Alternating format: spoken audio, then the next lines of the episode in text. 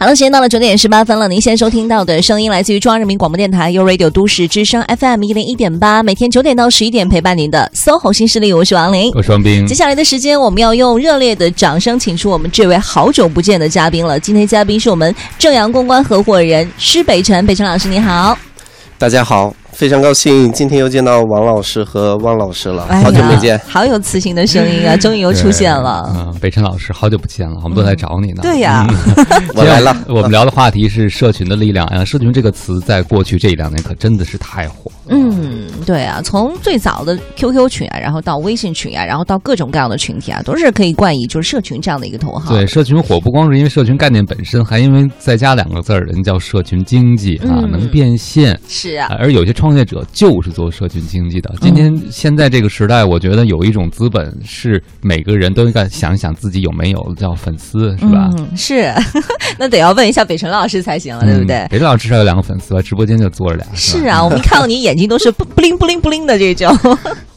北辰老师，你怎么理解社群这样的一个概念？呃，我觉得社群它其实是在我看来，它有那么几类哈，一个是。比如说，大家兴趣相投的人聚在一起，他可能会形成一个社区，嗯，或者是呃，大家因为职业的属性相同或者类似，或者是上下游这样的人聚在一起，我觉得他也能成为一个社群，嗯，啊，所以我觉得就我自己看到的哈，或者就我自己参加的，我觉得，呃，基于兴趣爱好或者基于自己的工作相似。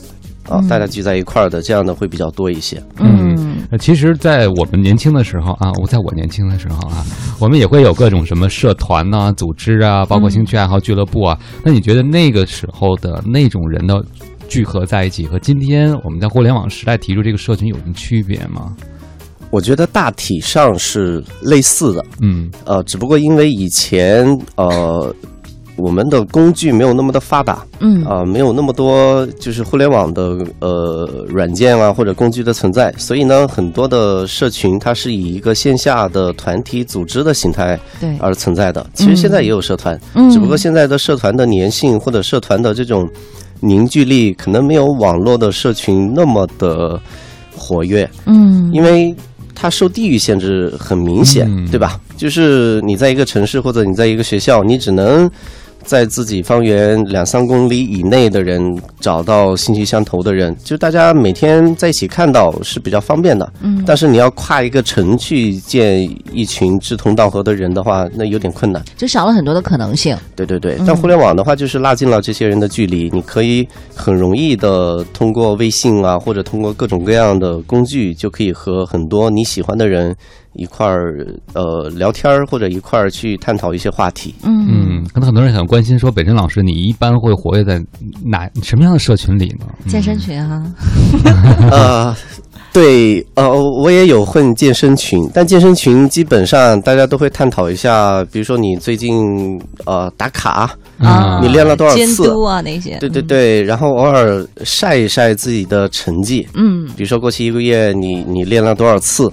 呃，你的饮食控制的怎么样？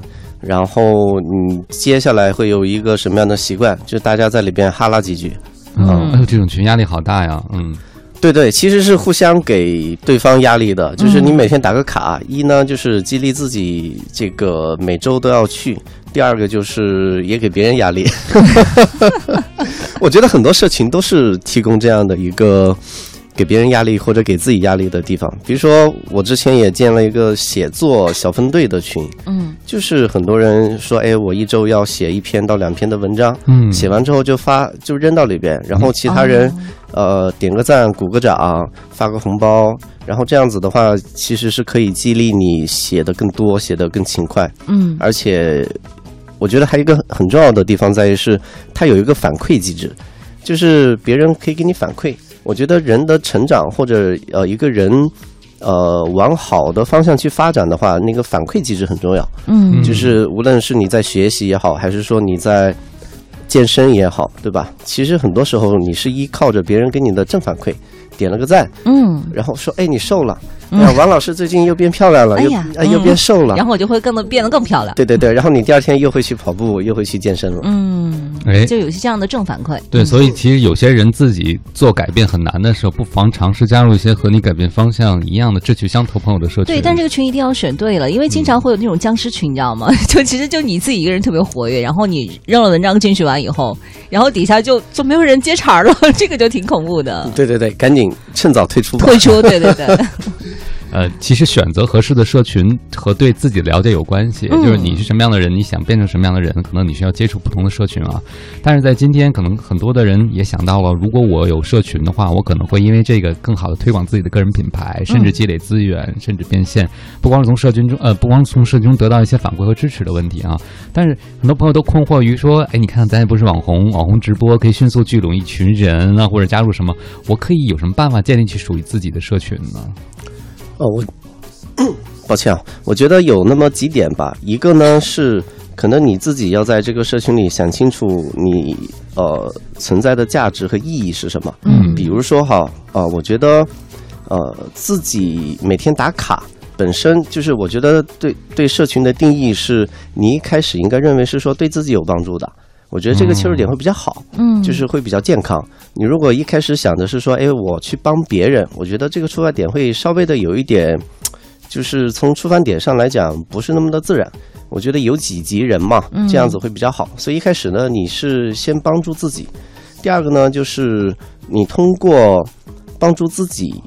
呃，再来去影响别人，其实人是会受到别人的行动去影响的。嗯啊，这个比言说会更重要，形胜于言嘛。嗯啊，所以就是你持续的把自己呃的成长的过程去跟别人做分享啊，因为去其实上一次呃来做客的时候，我们也有聊到健身这个话题。其实当时比如说去年的时候，我两个多月瘦了二十斤，对吧？那我把这个过程最后写成一篇文章。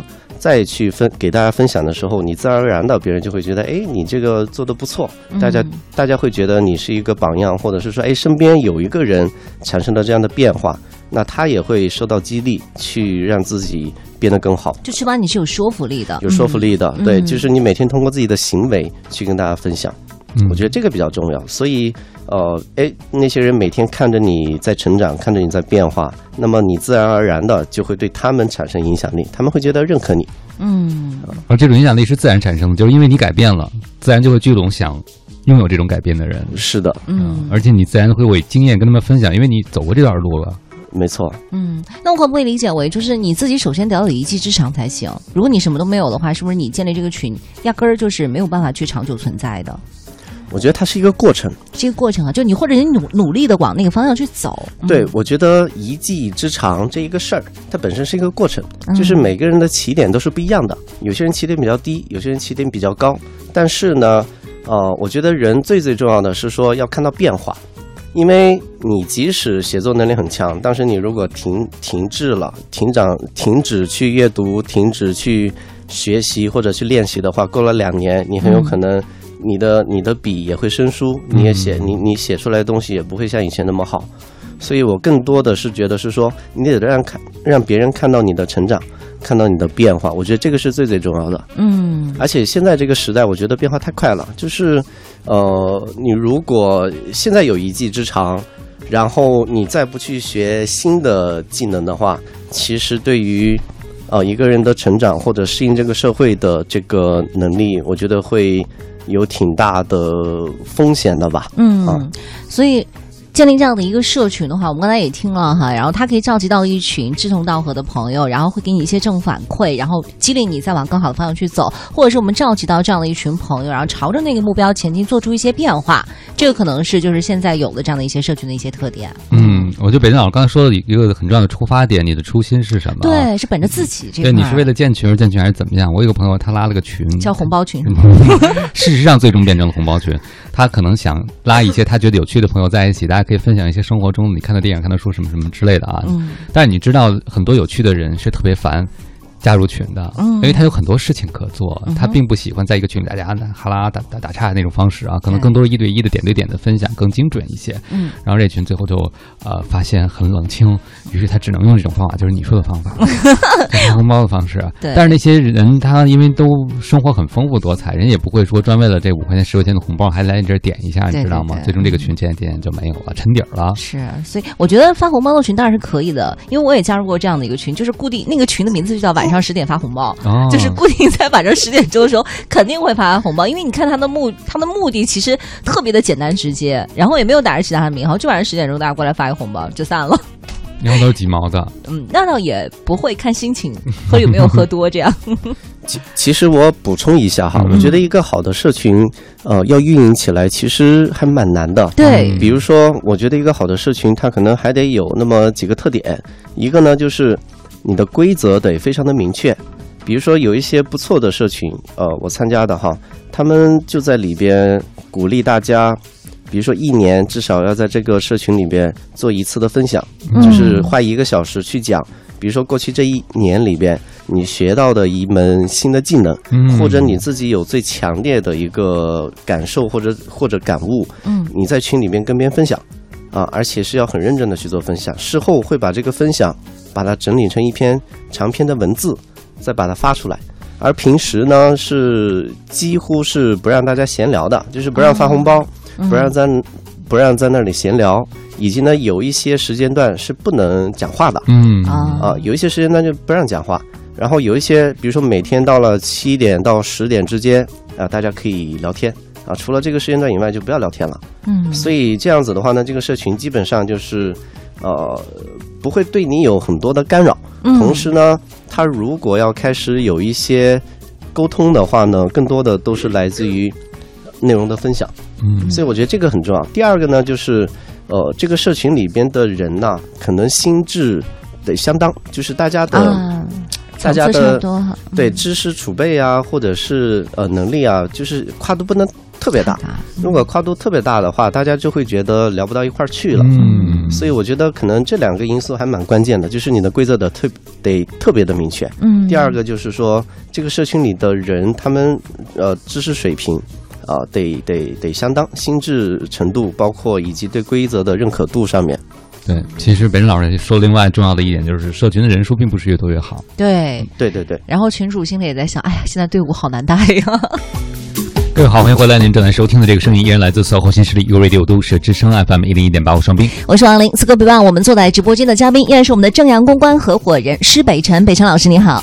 大家好，欢迎北辰老师。其实加入社群对很多人来讲，特别是网络那种虚拟社群啊，有一个好处嗯就是可以认识人。对特别认识一些你直接的朋友圈里没有的，嗯可能是因为加入这个大群，因为这个话题才遇到，特别是那种比你要高阶一些的人士。哎，嗯，啊，但这时候有人就有一个困惑了哈，我加入这个社群可能是为了认识人，但我怎么跟人搭上话呢？我怎么能让他不光是在社群内跟我有互动，还能比如说加加微信只是个仪式，对不对？嗯你最终有有效的互动，这可能也是很多人关心的事儿哈。对嗯对我觉得其实呃，社交这个词哈，呃，或者人脉这个词很容易误导别人。嗯就是我觉得人脉或者社交，它不是说你去参加一个活动，然后跟人换一堆名片，或者你在一个群里呃去结识大牛。嗯，其实想结识大牛的人非常多，他每天都被很多人呃追着去结识。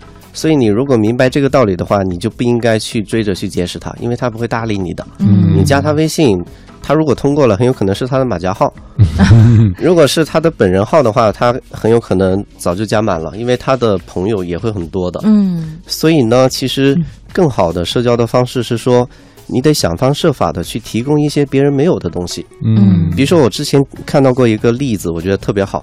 呃，是我以前的公司 LinkedIn 它的创始人讲的。他说，呃，你如果想去结识，假如你想去结识比尔盖茨，你想引起他的注意，你应该提你应该怎么让他觉得你很重要？嗯对，我觉得大家都可以思考一下这个问题啊。后来他的答案是说，比尔盖茨他不缺钱，他也不缺呃人脉，他也不缺各种各样的资源，什么都不缺。嗯，但他最缺的是什么呢？他最缺的是时间，这是一个。嗯第二个呢，他更缺的是说，他对于某一些特定领域的这个信息，对吧？因为比如说他是生活在美国，他如果 他如果对中国很感兴趣，对中国的年轻人的文化很感兴趣的话，你如果刚好是一个二次元的一个专家，你就是一个宅男或者腐女，嗯很有可能这是他不理解的，他也不了解的。他就会觉得很好奇。对，嗯所以我我这里只是提供一个例子哈，就他他不一定真的对二次元感兴趣了，但是呢，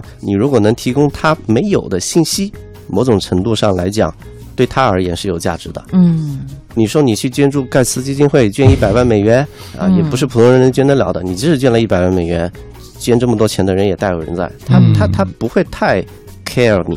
对对，我就想到马云之前也说过，他说经常每年都会有很多人过来敲他办公室，然后过来，他说我最讨厌的就是那种一进来告诉我说，哎，马总，我跟你讲啊，这个项目我保证能让你再多赚多少多少钱。他说关键是我缺钱吗？我并不缺钱。对他并不缺钱，是所以你得想这些人他最缺的是什么，嗯你得提供他缺的东西给他，而这样的价值，我觉得作为一个普通人是有可能能提供的。嗯啊这可能是到下面的一个问题了，就有朋友就会说了，说，哎，北辰老师你说的很对啊，这个独特的价值，但我怎么知道这些牛人会好奇什么呢？嗯哎问题特别好，我觉得，所以又回到原点了，呃就像一开始我们探讨的，所以我觉得更多的时候呢，是你自己去做积累，就是你自己特别感兴趣的，你自己特别热爱的事情，把它做到极致，然后把它做到极致之后呢，你再把它传播出去，比如说你在社群里做分享啦，嗯或者来咱们的都市之声参加节目，去跟大家聊自己的心得啦，嗯或者去以写文章的方式跟大家分享啦。嗯因为你只要持续的去输出这样的内容的话，呃，感兴趣的人总会找到你的。嗯，所以更好的去结识这些人的方式是说，你通过你的自身的能力，让他注意到你，让他觉得诶。他结识你对他来讲是有帮助的，嗯这是一个更好的结识人的方式，而且基于这个基础的双方的关系会更加的紧密，因为你们是在互相提供价值，而不是说你在向他索取价值。每个人都很害怕伸手党，对吧？我找你要钱，或者找你要，哎，你能不能给我找一些好的东西啊？你能不能给我呃提供点资源呢？提供点资源啊？你能不能给我一个书单啊？嗯问题是说你为什么自己不去找呢？嗯，对吧？嗯啊，被伸手的人就会觉得很烦。但是你如果从一开始从对方的角度去考虑，首先想的是，哎，我能给你提供什么？接下来你再去想，哎，对方能给我提供什么？这样子的话，我觉得双方的关系会比较的呃平等一些，基于一个平等的。呃，互相给予对方价值的这样的关系会比较的持久和稳固，对方也会觉得说，哎，你这个人还是挺会做人的是。啊。我之前有一个朋友哈，他也是这样。然后他说他有一次因为机缘巧合去参加了一个饭局，然后饭局上坐的都是各行各业的那种大咖。然后那些大咖的话，可能他说人家都是随随便便就可以买一艘游艇或者是私人飞机的。然后他上那边有坐，但是如坐针毡，不知道怎么样打开话匣子。然后后来刚好看到那个，但是他对于吃是非常有研究的一个人。然后刚好来了一盘那个什么放着黑木耳还是什么，他就开始跟他说说，哎，那个多吃点黑木耳啊，对身体还挺好的，然后能够怎么怎么怎么样。旁边那大佬就说，哦，那吃那个都怎么怎么样，从吃这件事情上切入。然后最后那天晚上，其实他就因为吃和健康这件事情的话，就打开话匣子。而那些人，其实他就刚好是说到他们需要的点。那些人缺的不是钱，就是他们更需要的是怎么样我能够更健康，活得更久，我赚更多的钱。嗯，哎，你说完我突然想到了，刚才本老师说的时候，我也在想啊，就是在我小的时候，人和人结识是因为你能帮我帮忙做点事儿、办事儿，那个时候人情对做事情很重要。